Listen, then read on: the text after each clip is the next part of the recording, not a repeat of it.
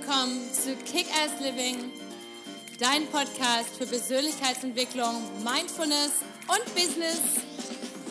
Hallo, mein Name ist Patricia Franke und bei mir dreht sich alles um das Thema Authentizität. Wer bist du wirklich unter all den konditionierten Schichten und was ist dein nacktes Ich? Und wie kannst du dein Leben authentisch, zufrieden, erfolgreich und glücklich leben? Also, stay tuned und let's do this! Hallo, schön, dass du wieder eingeschaltet hast, denn heute geht es um das Thema Herz oder Kopf. Welche Entscheidung ist besser, die aus dem Bauch heraus oder die rationelle? Ja, das ist eine super Frage, die mir mal wieder aus der Kickers-Community gestellt wurde. Falls du mir noch nicht auf Instagram folgst, dann geh doch mal auf @patricia_kickass. Da stelle ich regelmäßig Fragen zu Themen und derzeitigen Herausforderungen und mache auch gerne mal ein Live-QA und da kam eben diese Frage raus.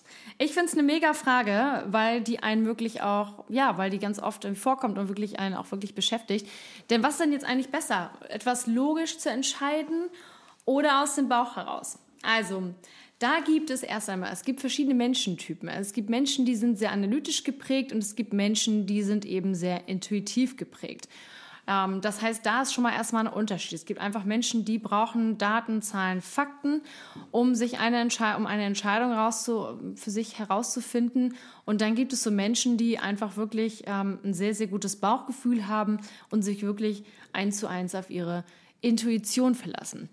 Wenn man sich das Ganze mal so unter, ja, so zum Thema wissenschaftliche Studien anschaut, dann hat sich herausgestellt, dass das Intuitive nicht unbedingt immer erfolgreicher ist als der analytische ähm, Weg, sondern es ist eigentlich eher so, dass der analytische Weg, also der logische Weg, meistens eine, ja, nicht bessere, aber vielleicht eine mh, mm, realistischere Entscheidung gebracht hat als das Bauchgefühl. Aber es kommt auch immer wirklich darauf an, was man denn eigentlich genau entscheiden möchte. Also wenn es jetzt wirklich darum geht, okay, ich will irgendwie was Finanzielles machen, es geht um eine finanzielle Entscheidung oder es geht um irgendein Projekt, was ich plane, dann ist wirklich immer die Frage, wie viele Daten und Fakten muss ich sammeln, um daraus dann wirklich genug ähm, Stoff für mich zu haben, um das Ganze dann auch wirklich perfekt analysieren zu können. Genauso ist es, wenn du die, deine Idee jemandem verkaufen möchtest. Vielleicht bist du irgendwie bei dir am Arbeitsplatz und hast eine super Idee und möchtest es deinem Chef verkaufen dann ist ganz wichtig zu gucken, wie tickt denn eigentlich dein Chef oder dein Kunde, wenn du das für deinen Kunden machst. Ist das jemand, der zahlengetrieben ist oder wie gesagt Data getrieben, also der braucht Zahlen, Daten, äh, Daten Fakten? Oder ist es jemand, den du über diese emotionale, intuitive ähm, Welle kriegen kannst? Weil wenn du natürlich mit jemandem sprichst, der möchte irgendwie genau wissen, wie viel Prozent Gewinn dran ist und wie viel Prozent Verlust etc. Und du fängst an mit, ja, aber das fühlt sich total super an und äh, das andere fühlt sich einfach gar nicht so gut an, jetzt ich übertreibe natürlich, dann äh, wird es auf jeden Fall erstmal ein Riesenproblem geben.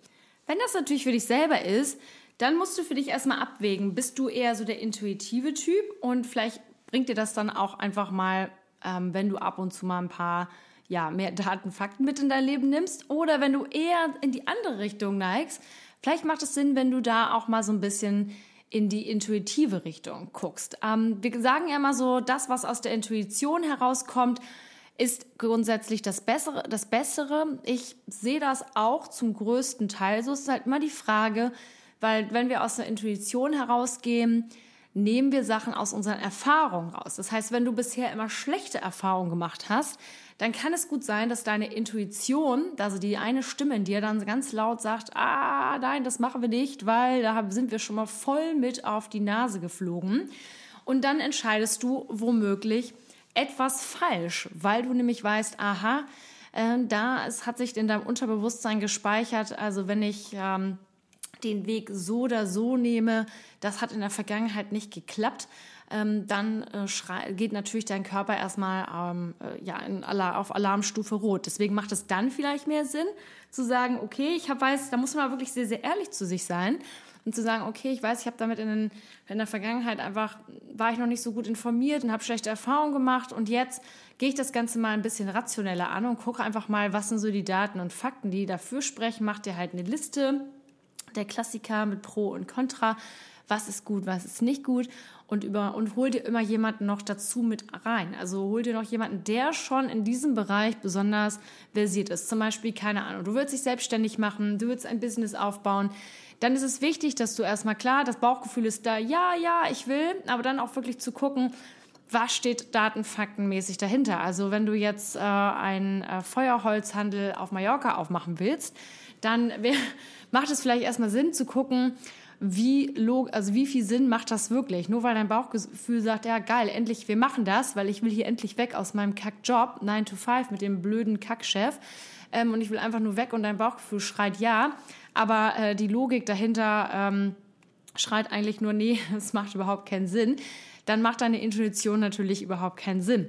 Genauso gut umgekehrt. Ganz oft sind wir, gerade wenn es um die Liebe geht, äh, wenn wir uns verlieben, dann sagen ganz viele Sachen im Kopf, Logik, ah, das geht nicht, weil keine Ahnung, ist zu alt, ist zu jung, ist zu groß, ist zu klein, ist nicht blond, nicht dunkelhaarig, nicht blauäugig, nicht grünäugig, wie auch immer, braunäugig, was auch immer, äh, nicht das oder das oder hat eine andere Religion oder was weiß ich, was es alles gibt oder ist bereits geschieden oder, oder, oder, oder, oder.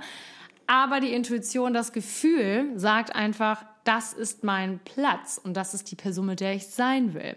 Dann macht das natürlich auch wieder hier keinen Sinn, zu viel auf die Logik zu gucken. Das heißt, es ist immer wichtig zu schauen, in welchem Bereich in welchem Bereich, ähm, was, in welchem Bereich machst du denn diese Entscheidung? So, wenn es wirklich um Business-Geschichten geht, wenn es um Verkauf geht, um Kunden, um ein Vorstellungsgespräch, wenn du sagst, du möchtest in einem Vorstellung, möchtest einen, Job haben, du hast total, bist total, äh, dein, dein Bauch schreit, ja, ich will das unbedingt, dann mach es nicht nur vom Gefühl abhängig. Ich höre das so oft. Dann wird dann gesagt, ja, ähm, es wird nur aus der Ich-Perspektive gesprochen. Ich möchte das, weil bla bla bla. Ja, aber such dir doch erstmal die Daten und Fakten und verkauf das der anderen Person, warum die andere Person dich unbedingt braucht. So, das heißt, das nächste Mal, wenn du eine Entscheidung triffst, wege erstmal ab. Ist das eine Entscheidung, wo ich viele Daten wie Logik für brauche, viel Ratio? Dann guck da drauf dass du erstmal da irgendwie so deinen roten Faden drin hast. Wenn dir das schwerfällt, dann such dir jemanden, der in diesem Bereich schon unglaublich viel Erfahrung hat und auch Erfolg hat.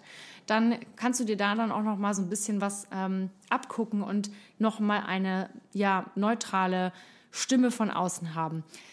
Wenn du merkst, also du bist eher der intuitive Typ, dann frag dich bei jeder Entscheidung, die du intuitiv beantworten willst, weil Intuition hat natürlich auch immer einen super Vorteil, die ist immer super schnell. Man weiß immer sofort, ja, mache ich oder nein, mache ich nicht.